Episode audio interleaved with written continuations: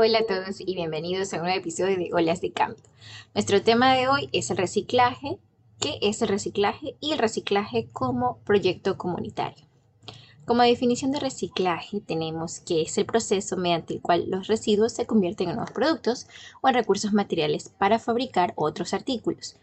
Es importante diferenciar entre reciclar y reutilizar, siendo este último el aprovechamiento de un determinado objeto para otro uso sin necesidad de someterlo a un proceso físico-químico de transformación como sí lo es el reciclaje. Y el reciclaje pues implica la transformación de los residuos mediante procesos que se convierten en un material totalmente nuevo. Hola a todos los amantes y tal vez no tan amantes del océano. Somos Olas de Cambio, un podcast de Mingas por el Mar, una ONG sin fines de lucro dedicada desde el 2015 a la limpieza de playas, recolección de datos científicos y educación ambiental. Contamos con 20 grupos líderes que son los guardianes de nuestras playas y desde el 2020 también contamos con grupos líderes en grandes ciudades del Ecuador. Aquí hablaremos de todo un poco, temas socioambientales, mediante entrevistas con expertos, activistas, nuestros voluntarios, líderes de todo lo que pasa en nuestro planeta y también en nuestra fundación. Te invito a que juntos aprendamos y realicemos un cambio positivo en nuestros hábitos de consumo y trabajemos en pro de la naturaleza y no en contra de ella. Aquí vamos. Ahora sí, nuestra invitada de hoy es Adela Sotelo. Ella tiene 21 años, estudia medicina veterinaria y zootecnia. Es voluntaria en Mingas por el Mar desde el 2018. Ella nació en Guayaquil, pero ha vivido toda su vida en Vallenita, una comunidad de la costa del Ecuador en la provincia de Santa Elena. Bienvenida, Adela. Hola, Kerly. Bien, estoy bien. Muchas gracias por invitarme al programa. No, el gusto es de nosotros, obviamente, tener a alguien de la familia de Mingas por el mar. Ahora sí, Adela, dime un poquito de ti. Dime em, qué nos puedes comentar sobre el reciclaje y cuál es tu opinión sobre esta actividad y si crees que es la solución al problema de exceso de desechos generados por la humanidad. ¿Qué opinas? Eh, pues realmente el reciclaje es algo maravilloso. No obstante, es un proceso que igual deja una huella de carbono entonces, realmente la solución no es reciclar, sino es rechazar y buscar formas sostenibles para dejar de contaminar tanto. Es cierto que es parte de la economía circular, pero realmente pero realmente esto es algo que si no se toma conciencia, si no se toma serias cartas en este asunto, podremos estar inundados en basura pronto. Entonces, realmente el reciclaje no es la solución, sino es una alternativa, pero lo ideal sería que nosotros cambiemos los hábitos a unos más sostenibles. Sí, yo también pienso que el reciclaje debe ser como que la última opción.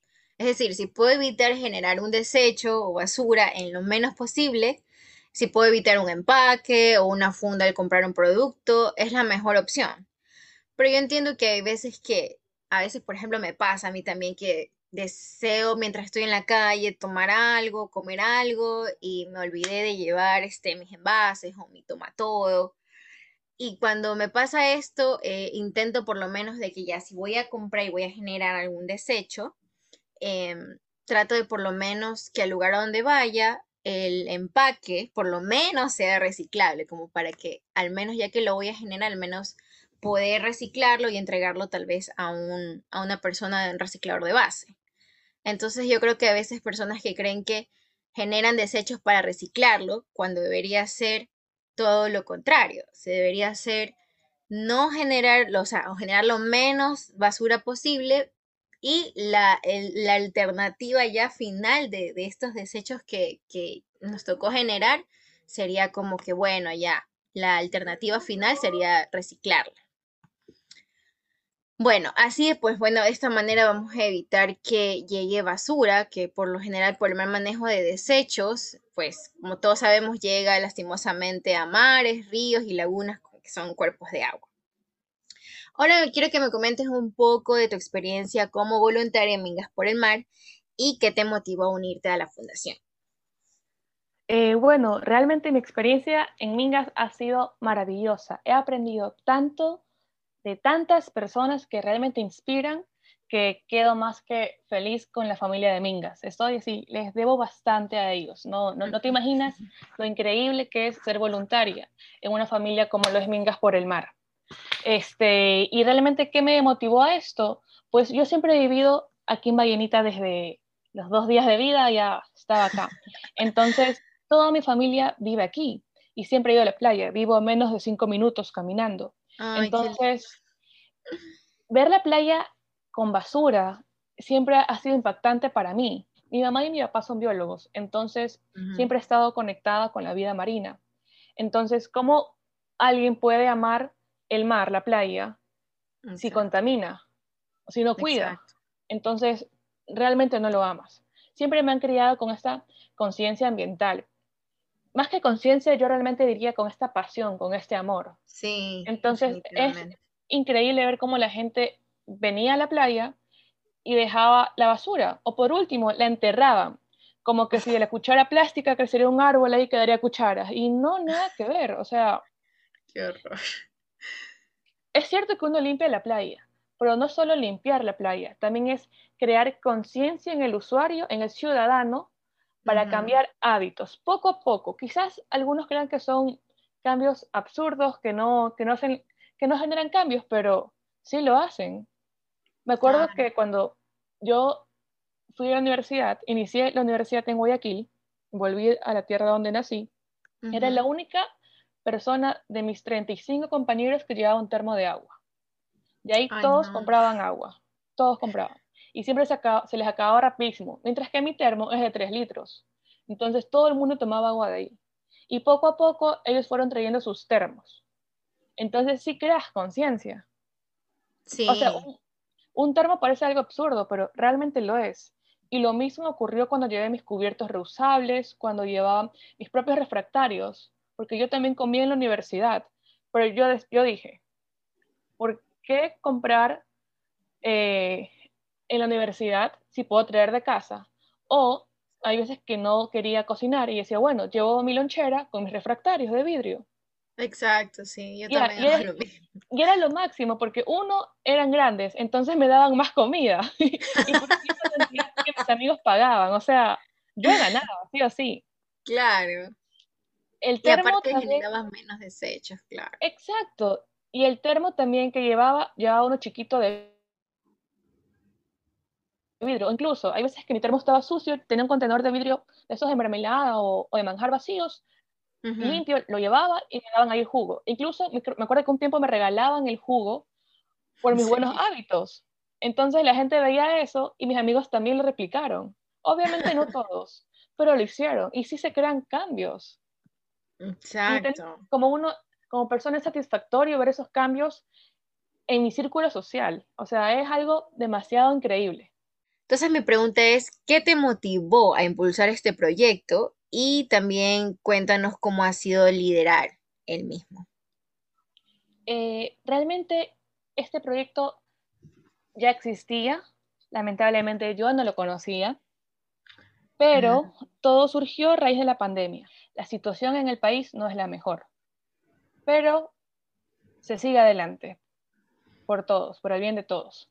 Entonces, al conocer esta situación, dije, ¿por qué no unirlo a Mingas? Se le conversó con la directora, con mis otras dos compañeras, con Bea y con Adri. Entonces, todo se dio y bueno, nosotros le ayudamos para llegar a las personas, para organizarlos un poco y con las redes sociales, pues para llegar a más personas. El proyecto por, por ahora solo funciona aquí en Vallenita, es un proyecto piloto que, ah, que realmente queremos replicarlo en toda la provincia de Santa Elena, incluso en otros lugares no solo en Santa Elena, sino también en Cuenca, en Quito, organizarnos, ¿no? Claro. Entonces, bueno, el proyecto ya estaba, pero nosotros los ayudamos. Realmente es, es una ayuda mutua. Es un apoyo más que le da, más visible, para visibilizar el proyecto. Ah, Exacto. Ayudamos a, a visibilizarlo. Qué vaina. Tienen que editar esto. claro, bueno, Entonces nosotros ayudamos a que ellos sean más conocidos aquí en Vallenita. Incluso hay personas que vienen de La Libertad, de San Pablo a dejar acá el reciclaje en los centros de acopios temporales. Sí, es súper lindo. De Manglar Alto vienen, es una cosa increíble que nos llena de felicidad saber que alguien de afuera viene acá a dejarlo. Exacto. Exacto, porque no son del mismo Vallenito, vienen de otros lados. Buenísimo. ¿Y cómo fue que tú te enteraste de este proyecto? el proyecto me, lo, me vea, otra chica que está conmigo aquí en Vallenita, ella fue quien me contó de esto y dije, bueno, ¿por qué no hacerlo? Estoy aquí, es en, una pandemia, estoy abierta a todo. Entonces nos reunimos con los recicladores base y pues bueno, todo se dio realmente y fue algo muy bonito. Qué bueno que hayan tenido esa acogida con los recicladores de base. Y hablando de ellos, ¿con cuántos recicladores trabajan en este proyecto? Eh, esta semana lamentablemente falleció uno. Ay, no. Sí, don Tito. Eh, tenemos ahora 11 recicladores base y dos centros de acopio temporales. ¿Y los centros de acopio dónde son? ¿Son en la casa de alguien o...? Correcto. Mm, es en Blue Wave House y en la casa de Don Hermógenes. Los dos están súper cerca, solo que por espacio tuvimos que tener otro lugar. ¿Y Blue Wave House qué es? ¿Un hostal? Correcto, es un hostal. Quien viene a Vallenita tiene sí o sí pasar por ahí. ¿Ah, sí? Sí. Sabes que nunca he ido a Vallenita. Creo que sí he ido, pero de paso, así como que nunca me he quedado. No, es hermoso. Yo aquí, así, a mis amigos, a todo el mundo que me pregunte dónde es, le hablo de Vallenita para enamorarlos y que conozcan mi ciudad. Y ayudar a la economía local. Claro, debe ser, porque siendo un lugar de la costa, supongo que una de sus fuentes de económicas de ingreso debe ser turismo y, y pesca, supongo. Exacto. ¿Qué tipo de objetos se reciclan en tu localidad? Porque recordemos que en Ecuador el reciclaje como tal no está regulado y lo hacen personas individualmente. Ellos se este, exponen un poco porque tienen que tocar directamente las fundas de basura y no tienen ningún tipo de protección. Este, y también acá en Ecuador la gente en sí no separa, o muy poca gente separa sus desechos. Eh, no los limpian tampoco los envases reciclables. Y las, en Ecuador no todas las provincias o comunidades reciclan los mismos objetos. Por ejemplo, aquí en Guayaquil se recicla eh, muchos otros objetos, más objetos que en tu localidad en Vallenita. Entonces, por eso mi pregunta es, ¿qué tipos de objetos son los que sí aceptan allá eh, para reciclar? Eh, pues bueno, como tú mencionaste, cada sector del reciclaje es independiente. Por ende, Vallenita también lo es. Lo que nosotros reciclamos es el plástico PET, cartones, papeles, pero son cartones sin grasa. Exacto. Cartones sin grasa, también vidrios, no importa el color ni el estado, nosotros lo reciclamos. Metales, tetrapack, electrodomésticos, latas. Em, sí, eso, la verdad. Ustedes no reciclan objetos desechables, por ejemplo, las tarrinas de comida, cucharas y eso. Las estamos recibiendo, pero aún no conseguimos un, un gestor. Ah, ok, porque eso es lo que más se encuentra en la playa, me parece. Sí, lamentablemente es una realidad. Espero que se escuchen mi voz, mi sufrimiento. sí, pero normal, ¿no? Y más aún si eres una persona que vive ahí, que eres ya eres de Vallenita, o sea, debe ser doloroso ver cómo otras personas llegan a visitarla, pero sin embargo son un poco irresponsables al, al ir y dejar sus desperdicios. La verdad es que yo también lo he visto y sin ser de directamente de esa localidad, es como que me duele, me duele ver eso. Em, coméntanos un poco sobre el proceso o la organización de los recicladores que manejas, porque me imagino que debe haber un proceso entre desde que recolectan y y cómo te comunicas con esas personas, a quiénes se los vendes y todo este proceso. Claro, eh, te cuento, ellos, como te mencioné anteriormente, ya estaban organizados. El gestor que tenemos es de Guayaquil, ah, eh, pero sí te puedo hablar acerca de la organización de ellos. Ellos están divididos en varios sectores de Vallenita para evitar, eh, no competencia diría, pero para, para, tener un mejor orden, ¿no? Y que cada quien esté asignado a una zona. Eh, lo que nosotros les pedimos a las personas que reciclen, obviamente al principio fue un poco complicado para muchos, pero con paciencia se les explicó y ahora lo hacen mejor que yo, créeme, mejor que yo lo hacen. Entonces, lo que les pedimos es que limpien el reciclaje, por ejemplo, las botellas de yogurt que se reciclan, que las laven y les entreguen limpias. Es cierto que no pueden hacerlo y lo entregan así nomás, pero pedimos encarecidamente que lo hagan para ayudar al reciclador a no triplicar el trabajo. Porque muchos de ellos no tienen cómo movilizarse si se van caminando, o sea, tienen que salir de su casa, llegar al lugar, ir a su casa, limpiar, desinfectar el reciclaje que les han dado, limpiarlo y separarlo. Entonces pedimos mm. que lo limpien y que lo separen. Y que en el momento de entregarlo le pongan alcohol para evitar eh, eh, contagios, porque sabemos que los recicladores están en primera línea también. Claro. primera línea. Entonces, pedimos eso y hacemos énfasis en eso en todas nuestras, en nuestras redes para evitar contagios, porque sí sería muy, muy feo que un, un reciclador se contagie. Claro.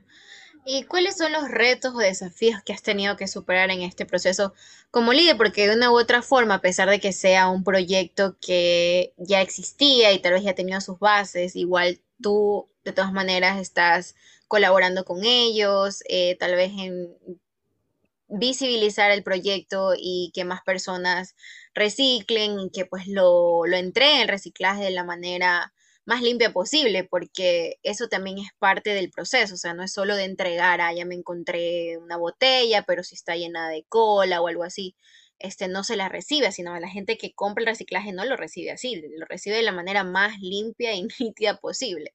Entonces, ¿cuáles han sido los retos o desafíos que tú has tenido que superar en esto? Motivar a la gente a reciclar, a que pierda el miedo, porque mucha gente no lo hace por miedo a hacerlo mal o por pereza. Entonces, mm. créeme que el mayor reto, bueno, también pedir que lo, al menos que lo entreguen desinfectado cuando lo van a dar, pero el mayor reto ha sido eh, aumentar la cantidad de reciclaje al mes. Porque mucha gente, hubo un mes, el mes más bajo, fue 400 kilos de reciclaje en general, cuando por lo general reciclamos 700, 800 máximo. Eh, febrero reciclamos 1095 kilos de reciclaje. Pero de ahí este, ha sido eso, motivar a las personas. Porque hay veces que yo estoy aquí por mi barrio y ando en mi bicicleta o caminando con mis perros y veo que mis vecinos sacan los cartones, todo que se puede reciclar, que se puede gestionar bien, pero no lo hacen por miedo o por pereza. Entonces, me ha tocado tocarle la puerta, ir de casa en casa, vecino, por favor, motívese para que para aportar a la comunidad. Entonces, esa ha sido la mayor dificultad que he tenido. Claro, y cuando tú vas de puerta, cuando has ido de puerta en puerta y le dices que, que, reciclen los desechos, ¿esto, ¿esto lo llevan a dónde? ¿Llevan, ¿Lo llevan hacia ti o, hacia dónde tenían que, tienen que llevar las personas el reciclaje? Claro, lo ideal sería que, ya, que llamen al reciclador base de la zona, pero han hecho de mi casa un centro de acopio de mi barrio, entonces ya cuando tengo bastante reciclaje y mi madre o mi padre me dicen, ya, llévate eso, bueno, está bien. Ahí llamo al reciclador base o... en tu casa.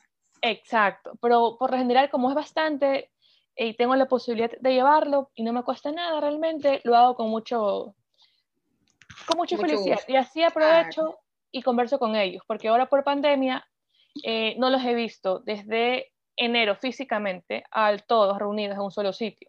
Pero de ahí mm. sí, cuando voy por el pueblo, el centro, perdón, eh, los veo y converso con ellos. Y les pregunto cómo van. Sí. Es lindo porque también tienes una conexión con otras personas. Exacto. Y aparte es para que no sientan que solo me encargo de redes y que es algo superficial, una pantalla. No, yo quiero que ellos sientan que estoy con ellos, que tienen mi apoyo, que no solo pueden hablar conmigo de reciclaje, sino también como, como una moradora de Vallenita, una vecina, una amiga, eso. Claro. Lindo. Este, ¿tú tienes apoyo de alguna entidad pública o lo haces netamente sola o, o sea, solo eres tú y los recicladores de base que son personas eh, particulares, o sea, individuales que, que, viven de esto o tal vez tienes el apoyo, obviamente tienes el apoyo de Amigas por el Mar, pero recordemos que Amigas por el Mar es una ONG, ¿no? Entonces, eh, ¿tienes apoyo tal vez de la parte pública del Estado? Eh, realmente es un tema muy delicado para mí, así que voy a ser bien polite. Eh, no, no tenemos ayuda de ninguna entidad pública, lamentablemente. Hemos, nos hemos contactado con ellos, pero no, no tenemos. No tienen respuesta. No, espero que este año realmente le puse como una meta eh, que al menos nos respondan el teléfono. en serio. O sea, no tienes esa, ni siquiera esa respuesta, al menos de, ellos, de esos que te dicen sí, pero, o sea, por lo menos que te contesten el teléfono. Lo han hecho, pero al enterarse de qué va el asunto, nos cuelgan. Entonces, ah. sí es un tema muy delicado que hay veces que me voy de más, preferiría como que hablarlo en el siguiente podcast. no, yo entiendo que debe ser súper frustrante porque yo creo que el apoyo eh, de la parte del Estado, del, área pública, debería ser necesario en el aspecto de que para que los ciudadanos este, puedan reciclar, o sea, reciclen más que nada, que yo creo que más es, es, por pereza o tal vez, yo creo que muchas personas lo hacen por pereza porque sabes que tienen que clasificarlo y tienen que limpiarlo, pero también hay personas que no lo hacen porque no lo ven como una opción, como que, ah, ya reciclo y ya, pero ¿y para qué sirve? Y no solo que este genera, es una, una, una, un método como para reducir nuestros desechos, sino que también es una fuente de dinero para, o una fuente de empleo para personas, que muchas personas creen que no, eso no, no existe o que eso no da plata, pero hay personas que viven netamente de eso. Entonces yo creo que entiendo esa parte que sea eh, frustrante porque hay muchas entidades este, del Estado que tal vez simplemente no les interesa, pero, pero fuerzas, Adela, que sí se puede. Gracias, Kerly. Al menos, al menos sabes que tienes el apoyo eh, de personas que tal vez no son del área pública, pero pero que son personas que, que viven de esto, como son los recicladores de base, de tu familia, de tus vecinos, y eso ya es bastante, déjame decirte que eso es bastante porque yo también he intentado hacer cosas así en mi localidad y ha sido súper difícil. Con mi papá lo intentamos muchas veces, también unirnos para otro tipo de actividades de la misma comunidad. Y la verdad es que a veces uno se da como un choque horrible porque hay mucha gente que es muy egoísta o es como que ven que tú eres la persona que te, se mueve o tiene ese perfil de líder y es como que todo te lo quieren cargar a ti. Entonces, sí es súper complicado y la verdad es que yo, la verdad, admiro mucho el proyecto y que tú te hayas eh, involucrado porque la verdad es que no todo el mundo tiene ese compromiso, porque de todas maneras es mucho tiempo que tú tienes que dedicarle a esto. Así que la verdad que por mi lado yo te felicito y fuerzas Adelita que sí se puede. Gracias, Kerly, en serio, me motivas. Gracias. Sí, sí, es que eh, eso es lo que uno le falta. Yo creo que eh, eh, tener paciencia y la motivación, la verdad es que no, no cualquiera tiene ese compromiso de, de ayudar, porque yo sé que tú no lo haces por dinero, o sea, esto es algo que lo haces porque quieres apoyar a estas personas y la verdad es que ese compromiso no lo tiene cualquiera. este, una de las otras preguntas es, ¿a quiénes se le venden los productos reciclables? ¿Y cuál es el precio? ¿Cuánto pagan por peso? Eh, realmente esa es una pregunta en la que yo no me involucro tanto porque al haber dinero de por medio, prefiero que ellos como ellos ya estaban organizados desde antes. Entonces, prefiero que ellos se mantengan ahí. Pero como mencioné anteriormente, en enero pagaban 20 centavos por el kilo de PET, por el vidrio pagaban, por el vidrio, perdón, a ver. Por el vidrio, sí. Ok, por el vidrio ellos pagaban, les pagaban, perdón, 5 centavos. Después me ah. enteré que les pagaban cuatro en febrero. Y hasta ahí me enteré. Por cartón les pagaban 15 o 10, pero realmente depende de la temporada y la cantidad de material que tengan. Y, el, y creo que un poco el Estado, me atrevo a decir también. Claro, o sea que este, eso más o menos les pagan, pero por kilo. Exacto, por kilo. ¿Y quiénes les compran eso? ¿Es, es un gestor de allá mismo? O... No, como te mencioné, es un gestor de Guayaquil. Ah, de acá. O sea, ¿el, gestor de Guayaquil va hasta Vallenita a recoger eso? ¿O? Correcto. De hecho, en Vallenita hay muchas recicladoras, perdón, en Santa Elena hay muchas recicladoras, pero la mayoría de gestores vienen de Guayaquil para llevarse allá. Me imagino, porque como acá es una, siendo una ciudad más grande, obviamente va, se va a generar mucho más desechos, lastimosamente. Claro, y no solo que se genere, sino también que los procesen. Acá no tenemos ni una planta procesadora de reciclaje. Ustedes claro, sí tienen. claro, debe ser porque como, por lo mismo, como es una ciudad grande, es una de las ciudades grandes de, de Ecuador, obviamente, eh, va a haber mucho más de, muchos más gestores y, el proceso en cómo lo, cómo lo realicen. De hecho, por eso te realizaba esta pregunta, porque se me hacía raro y dije, ¿será que será que es un gestor de allá? Porque Vallenita es súper pequeño. Entonces me tenía dudas sobre eso. Mi otra pregunta es si tienes voluntarios a tu cargo, ¿cuántos son? Em, o sea, si tienes voluntarios dentro de este proyecto de reciclaje cuántos son.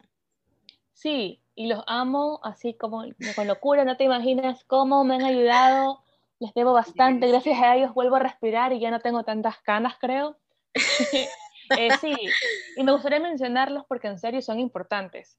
Sí, a. Vivar, a Camila, a Dani, a Danielita y a Emilio. Créeme que sin ellos estaría peor con pulpo así en una pecera chiquita, porque no podría. Y ellos me han ayudado, pero no te imaginas cuánto, en serio.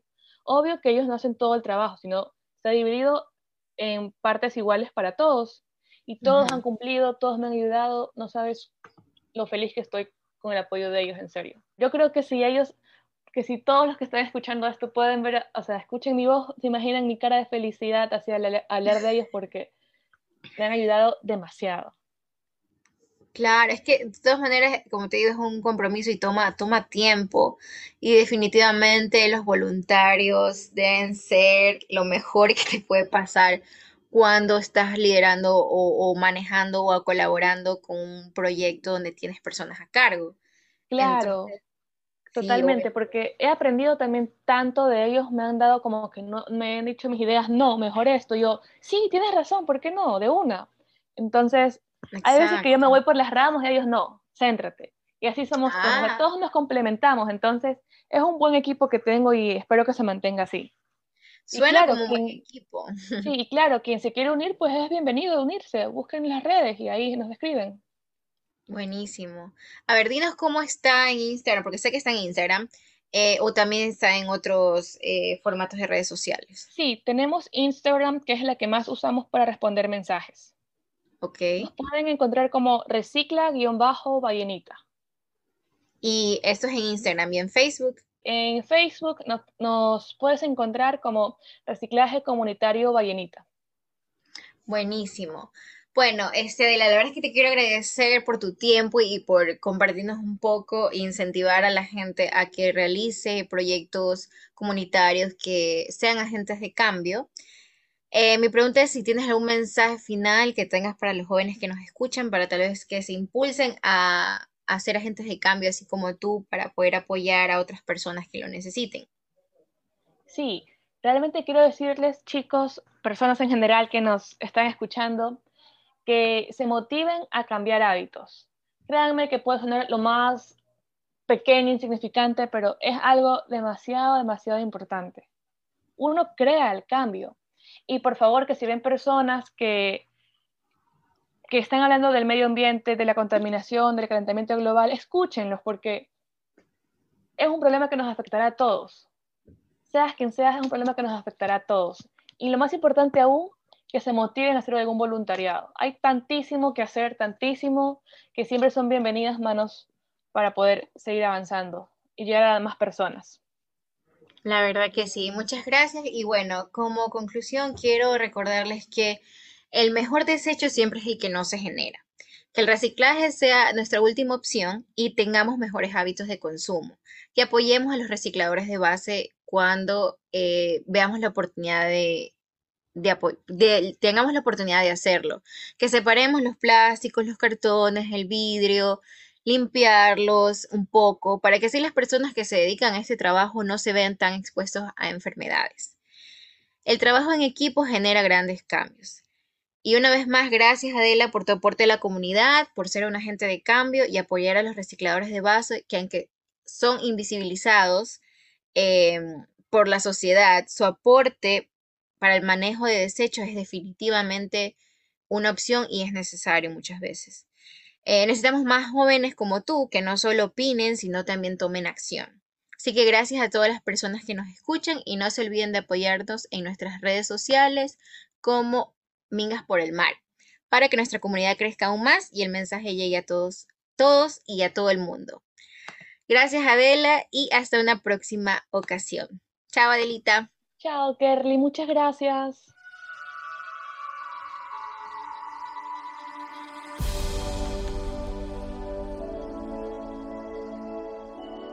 Muchas gracias a cada uno de ustedes por escuchar nuestro episodio y apoyen a nuestra ONG siguiendo nuestras redes sociales y visitando nuestro sitio web mingasporelmar.org para más información educativa y ambiental, así como también de nuestras campañas y proyectos. Y recuerda, tomar acción por nuestro planeta, por todos los que habitamos en este hermoso hogar llamado Tierra. Hasta la próxima.